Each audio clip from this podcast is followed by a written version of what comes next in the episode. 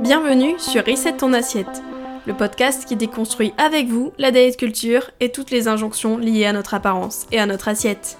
Je m'appelle Juliette, je suis détentrice du compte de la skiche sur Instagram où je dénonce la culture des régimes et où je parle également de l'alimentation intuitive. Je suis ravie de vous avoir sur mon podcast et j'espère que l'épisode du jour va vous plaire. Je vous souhaite une très bonne écoute. Last Christmas, I gave you my heart, but the very next day, you gave it away. Oh, pardon, vous êtes là, désolé. Sorry, je suis encore dans le mood de, Noël et des fêtes de fin d'année. Bon, après, c'est pas encore fini, hein, parce qu'il y a encore le nouvel an qui arrive. D'ailleurs, je vais mettre un petit bonnet encore sur le logo de Reset ton assiette. Et oui, j'avoue que quand on est podcasteuse, on a des vrais soucis des vrais problèmes. Bref, j'espère que vous allez bien, j'espère que vous avez passé de bonnes fêtes de Noël et j'espère que le réveillon s'annonce aussi bien également, voilà. Pour ce dernier épisode de l'année, j'avais envie de faire un épisode un peu FAQ, donc foire aux questions, et aussi un petit point sur euh, bah voilà, le compte, le podcast et euh, mes projets pour 2022 parce que j'en ai, j'en ai euh, des grands, des grands projets. J'ai des grands projets pour vous. Bref, euh, donc euh, voilà, on va parler de ça. Euh, je vais répondre aux questions que vous m'avez posées. Du coup, sur Instagram, j'avais fait une petite boîte aux questions. Vous étiez quelques-unes d'entre vous à m'avoir répondu. D'ailleurs, merci beaucoup. C'est bien quand on met des boîtes à questions et que les gens répondent effectivement dans la boîte à questions, on se sent moins seul, c'est sûr. Bref, donc bah voilà, bah je vais euh, répondre aux questions. D'ailleurs, je pense que c'est des questions qui euh, vont peut-être faire écho à vos propres inquiétudes, à vos propres questions internes, intérieures, etc. Donc euh, voilà, je vous invite à écouter les réponses aux questions. Donc c'est beaucoup des questions sur l'alimentation intuitive. Et ensuite, il y a des questions un peu sur moi, mais qui vont faire un peu la transition sur ce que je voulais vous dire dans cet épisode. Bref. Voilà, bah je mets le petit jingle et c'est parti. Alors, la première question. Ah, et franchement, j'ai l'impression que je fais le courrier du cœur en disant ça. Alors, la première question vient de Delphine. Delphine a des problèmes avec son copain. Elle habite dans le Gers. Non, bref, j'arrête. Euh, alors, première question. J'ai tout le temps peur d'être dans la restriction cognitive. Je deviens parano. Que faire? Hmm. Alors, déjà, on va poser les bases. La restriction cognitive, qu'est-ce que c'est? Mhm. Faudrait peut-être que je fasse un épisode dessus d'ailleurs. Ok, je note. Allez hop, tchouk, mes. La restriction cognitive, donc c'est souvent en fait toutes les pensées, les interdits qu'on a, euh, les pensées qui nous disent euh, là ce que tu manges c'est mauvais, tu dois compenser, etc. En fait tout ce qui fait qu'en fait que cognitivement parlant il se passe quelque chose et que du coup on se restreigne, que ce soit sur la quantité ou le type d'aliment en fait. Et euh, du coup, bah, la restriction cognitive, c'est vraiment le nerf de la guerre parce que c'est elle qui nous fait nous restreindre plus ou moins insidieusement. Donc pour ta question, déjà je te dirais pourquoi en fait tu ressens cette peur d'être en restriction cognitive? Est-ce que c'est dû à des situations en particulier où tu t'es dit ah euh, là j'ai l'impression de me restreindre en fait? Et du coup quelle situation? Qu'est-ce que t'as mangé à ce moment-là? Quelles émotions t'avais? Qu'est-ce qui s'est passé etc. Un peu creuser ce qui a déclenché, enfin ce qui déclenche cette peur d'être en restriction cognitive parce que c'est vaste en fait de se dire je suis en restriction cognitive. C'est forcément dû à des événements un peu isolés qui nourrissent en fait cette peur-là et que du coup bah t'as ce sentiment global que t'es en restriction cognitive. Mais du coup un peu de voir qu'est-ce qui se passe dans ces situations-là et euh, par exemple, je sais pas, je vais prendre un exemple, euh, c'est le soir, tu prends une soupe. Et tu te dis, euh, punaise, là je suis peut-être en restriction cognitive, j'ai peur. Pourquoi en fait tu prends cette soupe? Est-ce que c'est parce que t'as envie de cette soupe?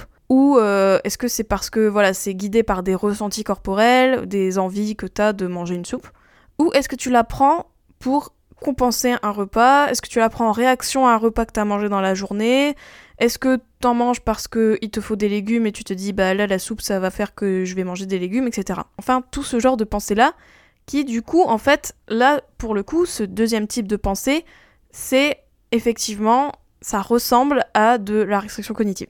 Il faut creuser pourquoi tu ressens cette peur, dans quelle situation, et euh, un peu défiler la pelote en se demandant bah qu'est-ce qui a déclenché ça, quelle est la pensée à la base de mon action, parce que euh, alors nos pensées, donc avant il y a les croyances, les croyances euh, interagissent sur nos pensées et nos pensées interagissent sur nos émotions et nos émotions interagissent sur nos actions. C'est tout un modèle comme ça. Et du coup, en fait, il faut se demander bah, qu'est-ce qui a déclenché ça et euh, pourquoi, et en fait bien creuser si c'est effectivement de la restriction cognitive. Après, le problème aussi, c'est que avec la culture des régimes, dès qu'on a envie de légumes ou de soupe ou on a envie d'un truc entre guillemets léger, euh, comme on a été conditionné par la culture des régimes, on se dit oula, ça se trouve, je suis en train de me restreindre.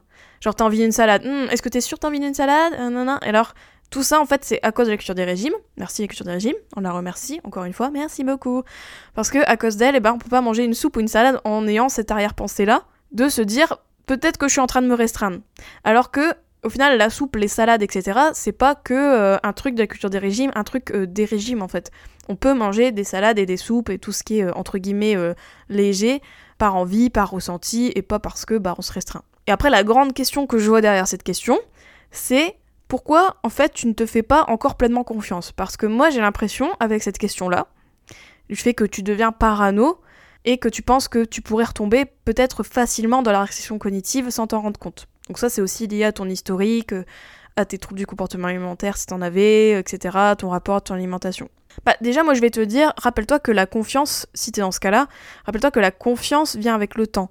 Euh, laisse-toi le temps en fait d'avoir confiance et de faire tes choix et en fait de prendre toute ton autonomie par rapport à tes choix alimentaires sans te demander constamment si t'es en restriction, si en fait c'est parce que t'as cette pensée là, etc. C'est ok aussi d'être à un point où tu te méfies de toi parce que c'est sûr que euh, quand on a un historique de troubles du comportement alimentaire, d'alimentation troublée, euh, il y a toujours ce côté, bah voilà, on sait qu'on peut être notre pire ennemi, on va dire. Et du coup, c'est ok des fois de, bah, de se poser des questions. La limite, c'est ça en fait, je dirais, de se poser des questions comme ça. Donc c'est healthy de poser des questions comme ça parce que c'est bien d'être toujours dans l'introspection. Pas au point que ça en devienne maladif et que t'as l'impression d'être paranoïaque, mais quand même de te demander de temps en temps, enfin de poser des questions sur euh, les choix qui ont motivé tes actions. Au final, c'est quand même bien, c'est quand même euh, sain pour toi parce que, euh, bah voilà, tu es en veille euh, constamment pour toi et en fait tu es en veille aussi par rapport à ton bien-être, tu as peur que si ça se trouve ce que tu fais va à l'encontre de ce que tu aimerais vraiment en fait. Donc c'est plutôt ça, mine de rien, de se poser ce genre de questions. Voilà, donc moi je dirais, bah, essaye de creuser les situations là, essaye de creuser tout le cheminement de pensée qui te font penser que tu es en restriction cognitive et de voir si effectivement c'est de la restriction ou si c'est parce que, bah, non, en fait, c'est juste un choix autonome que t'as fait et euh, selon tes ressentis corporels. Voilà. Et après, tu m'as posé une autre question est-ce qu'on peut prendre un café avec toi quand tu es à Paris? Alors, je suis pas souvent sur Paris. Moi, je suis sur l'île, hein, les gars. Mais, euh, mais pourquoi pas hein? Quand je virai à Paris, je ferai peut-être une rencontre abonnée. Euh, faire des rencontres abonnées, j'ai trop l'impression que c'est des rencontres un peu dédicaces, enfin, de fans et tout. Enfin, c'est moi qui délire, mais. Non, mais ça fait très tourner, genre, ouais, je vais vers mes abonnés.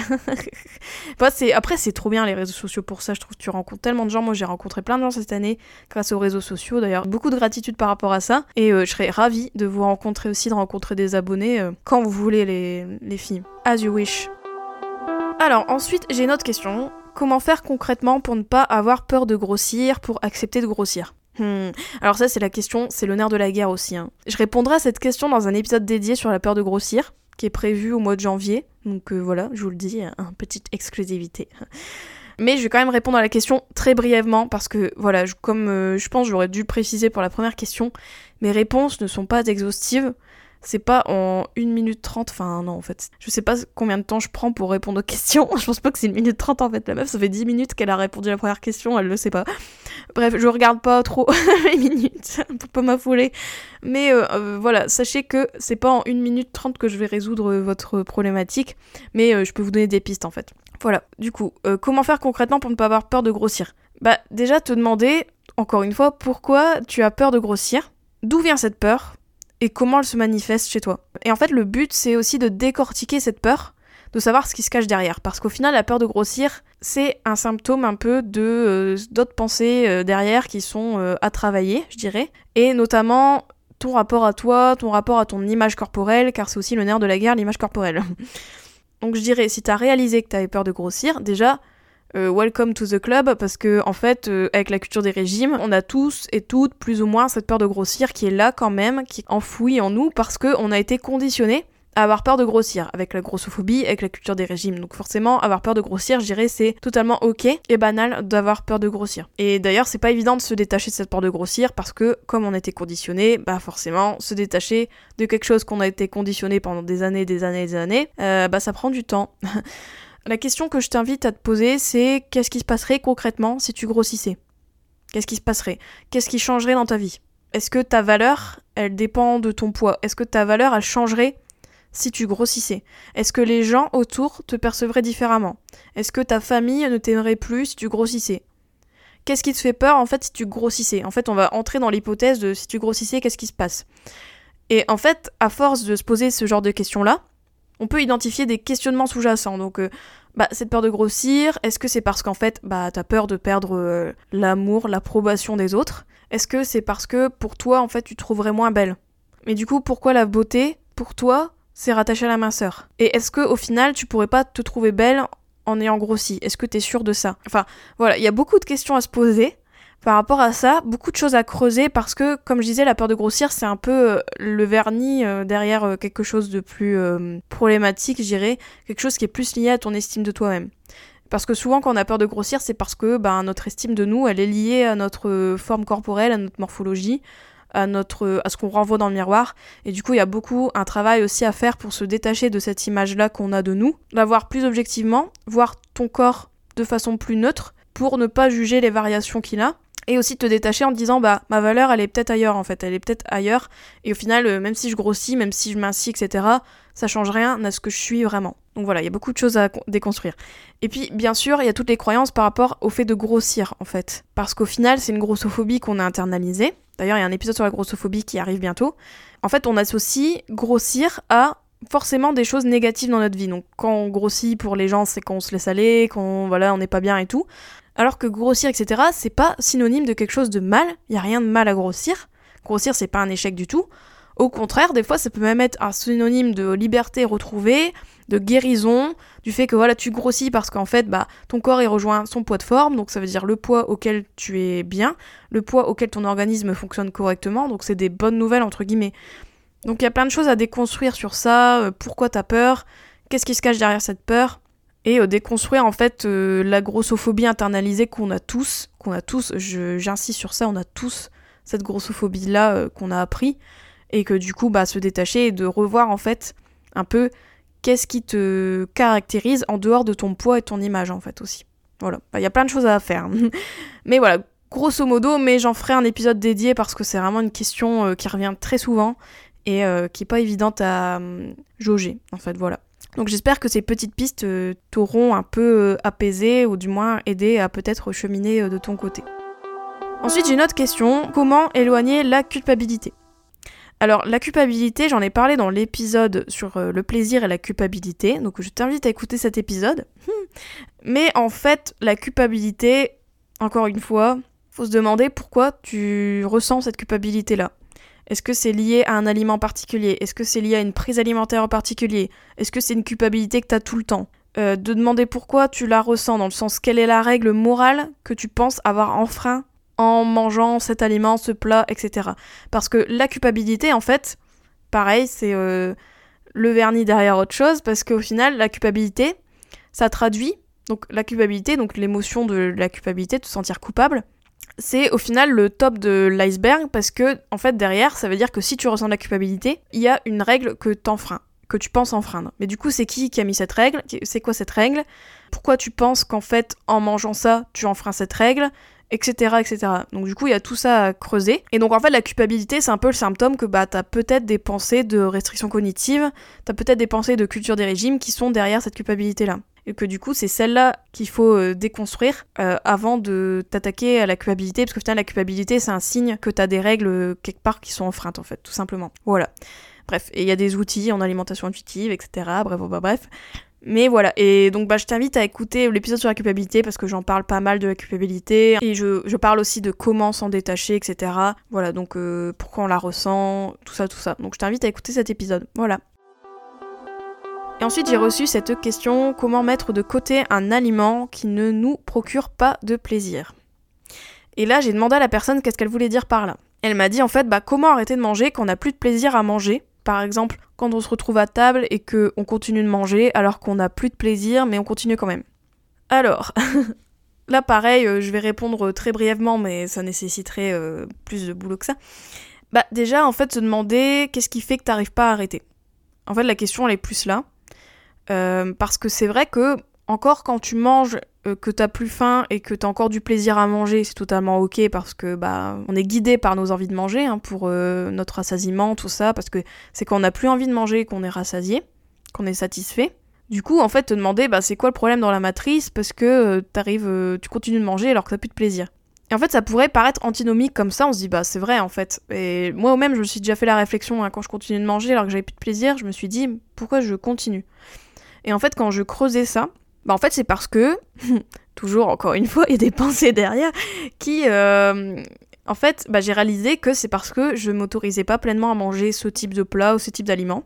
Et qu'en fait, mon corps avait peur, enfin mon esprit euh, avait peur d'une restriction peut-être ultérieure et que du coup en fait je continue à manger un peu en mode euh, bah voilà là je vais manger euh, plus parce qu'en fait euh, même si j'ai plus de plaisir mais parce que je sais que ce genre d'aliment ce genre de plat etc j'en mange pas souvent ou bien ou bien aussi. C'est même pas le type d'aliment mais c'est aussi par exemple t'as ignoré un peu ta faim de temps en temps consciemment ou inconsciemment et que du coup quand tu manges en fait tu continues de manger parce que en fait t'as attendu d'avoir trop faim. Et en fait ton corps est un peu en mode ouais tu me fais pas beaucoup manger, euh, je vais plus manger même si j'ai plus de plaisir, mais euh, voilà. Parce que je sais qu'il y a que cette fenêtre là où je peux manger, euh, et donc du coup bah, je vais continuer à manger. Enfin voilà, il y a plusieurs cas de figure, hein. je dis pas que ces deux cas de figure là sont les seuls et uniques, bien évidemment. Mais en gros, ça peut donner des pistes de se demander bah, pourquoi j'arrive pas à arrêter de manger? Est-ce que je me donne vraiment la permission inconditionnelle de manger Et est-ce que vraiment je me donne le droit de manger euh, à telle heure, à nana, euh, hors des repas, etc. Est-ce que je mange quand j'ai juste envie, etc. Et souvent quand on creuse, ben, on peut s'apercevoir qu'il y a des petits relents de restrictions cognitives qui sont euh, derrière. Après, petite astuce entre guillemets, si par exemple en fait tu manges par automatisme, donc typiquement t'as encore des trucs dans ton assiette et tu manges parce que voilà c'est devant toi, pas arriver, hein. Eh bien, il y a une petite astuce, entre guillemets, euh, en alimentation intuitive. Euh, Kevin Tribol, elle disait, bah en fait, par exemple, tu peux te dire, voilà, là je vais arrêter de manger parce que je sens que j'ai plus de plaisir, et je vais un peu repousser mon assiette, je vais la mettre de côté pour un peu affirmer ma décision d'arrêter de manger. Pas parce que faut s'arrêter, faut finir tout, faut tout ranger, etc. Mais pour que toi-même, en fait, tu te dis, bah voilà, là je sais que j'ai arrêté de manger, et la raison c'était parce que j'avais plus de plaisir, et ça me dérange en fait de manger alors que j'ai plus de plaisir, parce que ça pourrait ne pas te déranger en fait. Hein. Il y a aussi cette question-là d'ailleurs, de se dire bah pourquoi ça me gêne que je mange alors que j'ai plus de plaisir? Moi ça me gênait parce que je me disais bah en fait j'ai plus de plaisir et je mange et en fait euh, aucun intérêt en fait. Et, euh, et c'est ça qui me dérangeait. Et puis tu te dis en fait ça se trouve tu vas te retrouver trop pleine alors que t'avais même plus de plaisir mais t'as juste mangé ça par automatisme ou par euh, autre relan de restriction. Mais du coup, moi je dirais de euh, bah voilà d'affirmer un peu la décision que t'as arrêté de manger et te rappeler en fait que bah tu sais très bien que ça te donnera pas de plaisir et qu'il y a peut-être autre chose à creuser.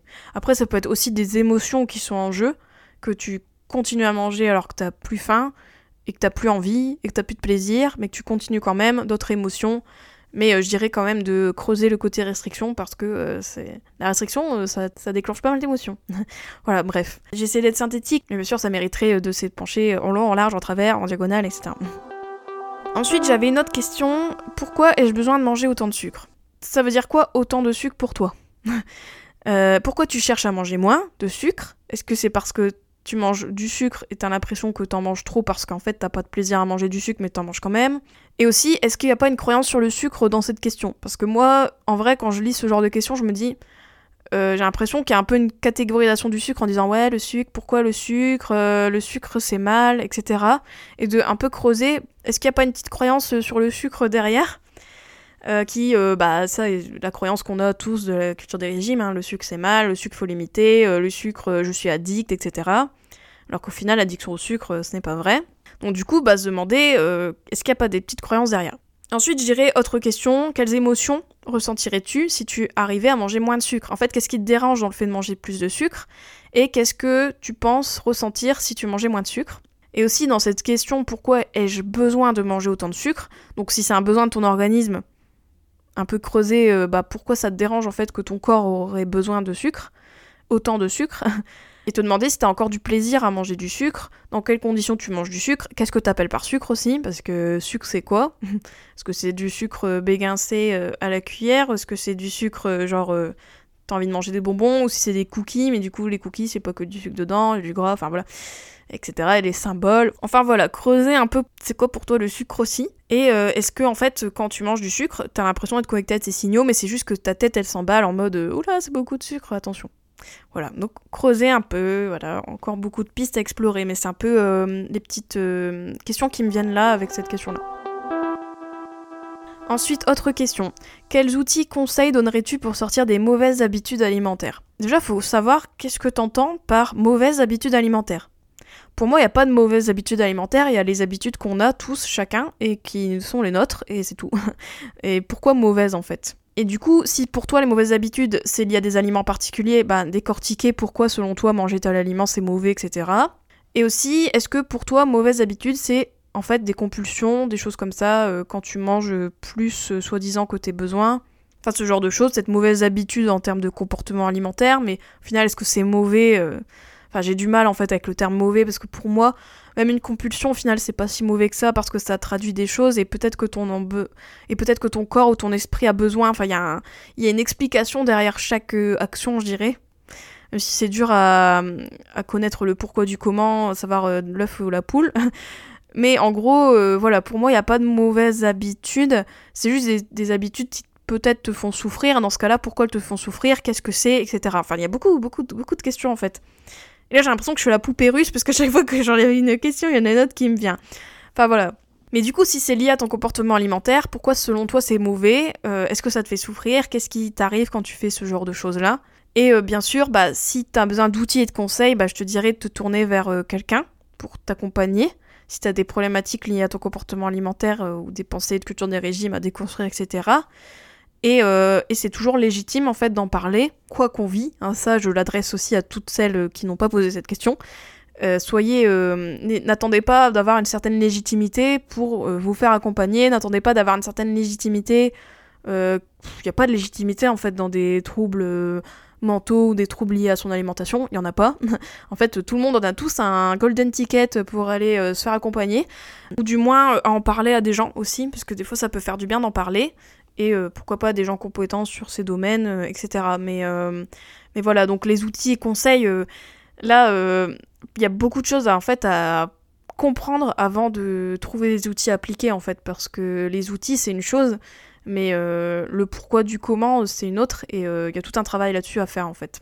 En fait, je trouve que le travail de thérapie en alimentation intuitive, les thérapies cognitives, euh, toutes les thérapies cognitives, etc., au final, c'est toujours se demander pourquoi, le pourquoi du comment, beaucoup analyser. Et c'est ça en fait qui, qui se traduit en action en fait euh, dans ton comportement alimentaire. Et c'est pour ça en fait que là, euh, franchement, là je regarde les réponses à mes questions, je me dis, je dis tout le temps les pensées, les pensées, les pensées. Mais en fait, ouais, il y a beaucoup de questions à se poser avant juste d'appliquer des outils, des méthodes, etc. Et euh, il y a beaucoup d'introspection à faire, et c'est pour ça que c'est un vrai travail sur soi. Et quand je dis un travail sur soi, c'est pas juste son comportement alimentaire, mais c'est aussi son estime de soi, son rapport à soi-même, son image corporelle, mais du coup l'image corporelle qui est liée à ce qu'on ressent à l'intérieur, etc. Voilà, il y a plein, plein, plein de choses liées. Et que du coup, bah, c'est vrai que, ouais, faut être ouvert à ce genre de déconstruction qui vont peut-être être douloureuses, parce que la déconstruction, c'est pas euh, joli, joli. mais euh, mais c'est ça qui fait qu'au final, on arrive à des actions, à des comportements qui sont plus alignés euh, avec nous-mêmes, avec notre corps, avec ses besoins, etc. Et tout ça, en fait, ça passe par déconstruire les croyances qu'on a euh, qui, font, qui nous font souffrir, etc. Donc ouais, beaucoup de déconstruction. Et du coup, je trouve que ça fait bien la transition avec la question. la question sur moi. Oh là là. Euh, la question. Euh, donc j'ai eu deux questions par rapport à mon projet pro, etc. Donc c'est souhaites-tu changer professionnellement et devenir consultante en alimentation intuitive? Et, et une autre question qui est à quand tes premiers accompagnements Alors, deuxième partie du podcast. Alors pour ceux qui l'ont deviné, mais bon, je l'ai un peu dit euh, dans mes stories Instagram, et je sais pas si tous vous me suivez sur Instagram, ceux qui m'écoutent actuellement. Mais euh, donc si ça vous a échappé, que je suis en train effectivement de passer la certification en alimentation intuitive, donc Intuitive Eating, euh, par Evelyn Tribol et Elise Reich, donc qui sont les deux fondatrices de l'approche alimentation intuitive aux US. Du coup, oui, la certification est en anglais. Et je la passe directement avec Evelyn Tribol et Elise Reich. Euh, donc c'est Intuitive Eating Pros. Et en fait, euh, bah voilà, je me suis inscrite et là, ça fait plusieurs mois déjà, ouais, que euh, je passe la certification. Et voilà. Et donc, du coup, comme c'est parti là, normalement, je serai certifiée fin janvier, début février. Voilà pour vous donner des dates, voilà, j'aurai fini la certification d'alimentation intuitive. Donc là, vraiment, en fait, quand je serai certifiée, je serai vraiment certifiée par les fondatrices de, l'approche. Je suis pas certifiée par quelqu'un en France, etc. C'est vraiment les deux, deux fondatrices, quoi, les, deux femmes qui ont écrit euh, le livre Alimentation intuitive, qui ont mis au point tout le modèle, etc., euh, les principes, les outils, etc. Pourquoi j'ai décidé de faire cette certification? Alors en fait, la certification, je l'ai faite parce que j'avais envie d'avoir un petit tampon sur moi en mode euh, Devlin Tribal et Delis Reich en mode euh, Juliette, euh, tu sais parler d'alimentation intuitive, tu sais tout, c'est bon. Et en fait, j'avais envie de mettre en pratique ces connaissances, les faire certifier un peu, voilà, de, me dire, bah, j'étais approuvée un peu par euh, Evelyn Tribol et Lise Reich, etc., que je sais comment la thérapie fonctionne, je sais comment elle s'implémente, je sais comment guider une personne d'un point A à un point B en utilisant les outils, la thérapie de l'alimentation intuitive. Et donc du coup, bah, j'avais envie de ça. Et surtout, bah, la deuxième raison, grosse raison, c'est que en fait, bah, j'aimerais bien aider des personnes, j'aimerais bien accompagner des personnes qui le souhaitent à justement bah, commencer à euh, continuer une thérapie d'alimentation intuitive. Et vraiment en fait de les aider à implémenter les principes au quotidien de manière hyper pratique avec les outils que je connais, les méthodes que je connais et bien sûr toutes mes connaissances et euh, euh, ma pratique sur le sujet Bref, fort de tout ça, en fait, j'aimerais bien aider et accompagner les personnes euh, qui euh, ont une relation troublée à leur alimentation, à leur corps, et des personnes qui sentent en fait qu'elles n'ont pas encore trop déconstruit la culture des régimes ou qui ont déconstruit la culture des régimes mais qui sentent en fait qu'elles ont encore des croyances qui sont encore bien installées, qui ont besoin d'aide sur ce sujet-là et aussi des personnes qui ont entendu parler de l'alimentation intuitive mais qui ne l'ont pas encore implémentée, qui n'ont pas encore euh, voilà, mené euh, vraiment le travail de bout en bout, mais aussi euh, pour les personnes qui ont peut-être déjà essayé l'alimentation intuitive, qui ont déjà essayé de commencer un chemin, un cheminement avec l'alimentation intuitive, et que du coup bah, je pourrais aider en fait à, débloquer, à voir un peu euh, les points de chute euh, des problèmes. Bref là je tergiverse, mais en fait ce que je veux vous dire c'est que j'ai à cœur de transmettre et j'ai à cœur en fait d'aider plus concrètement les personnes qui sont euh, dans cette situation là. Parce que bah comme je pense vous le savez avec le podcast, l'objectif du podcast c'est ça, c'est de transmettre, de vous aider, de donner les clés, de vous donner des clés pour que vous puissiez cheminer de votre côté, avoir les connaissances que j'ai, euh, voilà, je vous les transmets et que euh, vous puissiez en fait euh, commencer ce travail-là chez vous, amorcer des pistes et pourquoi pas après vous faire accompagner si vous le souhaitez par qui que vous voulez. Mais qu'en gros, ça vous aide aussi dans votre pratique de l'alimentation intuitive également si vous faites déjà un accompagnement d'alimentation intuitive, mais que je vous éveille un peu à tous ces sujets-là, que je vous donne les clés de la maison et que vous-même vous, euh, vous essayez de, bah, d'en faire euh, ce que vous pouvez euh, dans votre quotidien. Et je pense que l'objectif du podcast, de transmettre, d'aider, de vous accompagner d'une certaine manière, est plutôt rempli. d'après les remarques que vous me faites, d'après les messages que vous m'envoyez, d'ailleurs merci beaucoup, tous les messages de soutien, tous les messages où vous me dites que grâce à mon podcast, grâce à mon compte, vous avez pu débloquer certaines pensées, certaines croyances, euh, ça vous a débloqué dans votre cheminement, etc. Enfin voilà, il y a beaucoup, beaucoup de, témoignages que j'ai reçus un peu de, bah, de réussite de, dans certains domaines grâce au podcast. Donc ça, c'est vraiment trop cool. Euh, merci beaucoup d'ailleurs à celles qui m'ont envoyé euh, ce genre de messages. Mais, mais aussi merci à vous d'être là. Parce que je pense que si vous écoutez un épisode FAQ et bilan, c'est que j'espère vous aimez bien le podcast. Donc merci d'être là. Merci de m'écouter chaque semaine. Euh, bah, je serais rien sans vous, euh, le podcast ne serait rien sans vous, mon compte non plus. Donc euh, merci beaucoup pour la confiance et le soutien que vous témoignez. C'est hyper cool, enfin je me sens vraiment entourée sur Insta, tout ça et ici, donc merci beaucoup. Et bah, je suis très contente en tout cas si le podcast vous aide déjà. Et mais c'est pour ça qu'en fait, ben, j'aimerais bien accompagner, vraiment mettre au point un système d'accompagnement individuel car euh, voilà, je pense que j'atteins une limite un peu de frustration euh, dans l'aide et dans l'accompagnement, je dirais, et que, et que je pense que bah voilà, je peux, je peux faire sauter maintenant cette limite et me dire que grâce à ma certification, grâce à tout ce que je sais euh, mettre en pratique, eh bien, je peux aider concrètement des personnes euh, d'un point A à un point B, et, euh, et voilà. En tout cas, c'est un projet qui m'enchante beaucoup depuis que j'y pense, depuis que j'y travaille, parce que, bah voilà, vous voyez pas l'envers du décor, mais je travaille beaucoup quand même par rapport à cet aspect-là, que ce soit en faisant la certification, mais aussi en dehors, avec, bah, aussi le podcast, mais tout ce que je travaille en plus pour euh, un prochain accompagnement. En fait, euh, je prépare euh, beaucoup de choses tirées de l'alimentation intuitive, etc. Donc voilà, moi c'est vraiment une vocation en fait que j'ai découverte avec mon compte Instagram, bah, de vous aider, de transmettre l'approche de l'alimentation intuitive et vous aider à rejeter la culture des régimes qui est vraiment très présente et qui est pas évidente à déconstruire. Moi-même je le sais, moi-même j'ai fait ce, ce cheminement personnellement euh, et, je sais que, euh, que, voilà, que on peut le faire seul, mais euh, c'est clair qu'on peut aller 15 fois plus vite avec quelqu'un à nos côtés qui nous aide, etc. Donc j'aimerais bien en fait vous aider à faire ça, et en plus de ça, voilà, le faire à ma manière. Donc euh, bah voilà avec euh, mon humour, euh, ma bonne humeur et puis, puis, tout ça, tout ça, bref, bref. Mais ouais, c'est un projet qui m'anime et bah je vous en parlerai sur Instagram, mais du coup comme je serai certifiée, je réponds à la question à quand tes premiers accompagnements? Je pense que je commencerai doucement des accompagnements vers février-mars si tout va bien. Voilà, je touche du bois et, et qu'en fait je commencerai doucement avec quelques places, avec un accompagnement qui va se co-construire avec vous parce que voilà je compte pas arriver avec mes gros sabots en mode euh, j'ai ma méthode j'ai ma pratique etc euh, non parce que voilà j'estime que j'ai encore de la formation à faire notamment en termes d'accompagnement. Donc euh, c'est clair que je vais pas arriver là en mode le shérif is in town et tout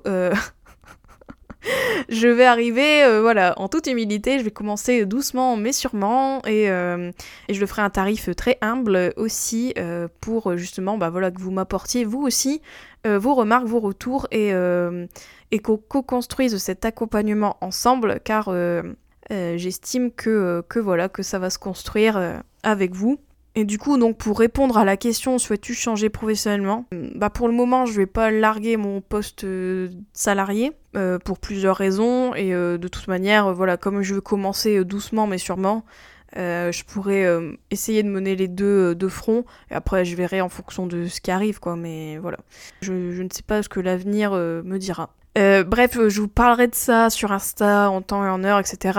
Mais après, si éventuellement il y a des personnes qui seraient intéressées, ou du moins qui voudraient que je les tienne informées euh, de l'évolution, euh, qui seraient intéressées à, choper une place dans les mois qui arrivent, etc., bah n'hésitez pas à me le dire.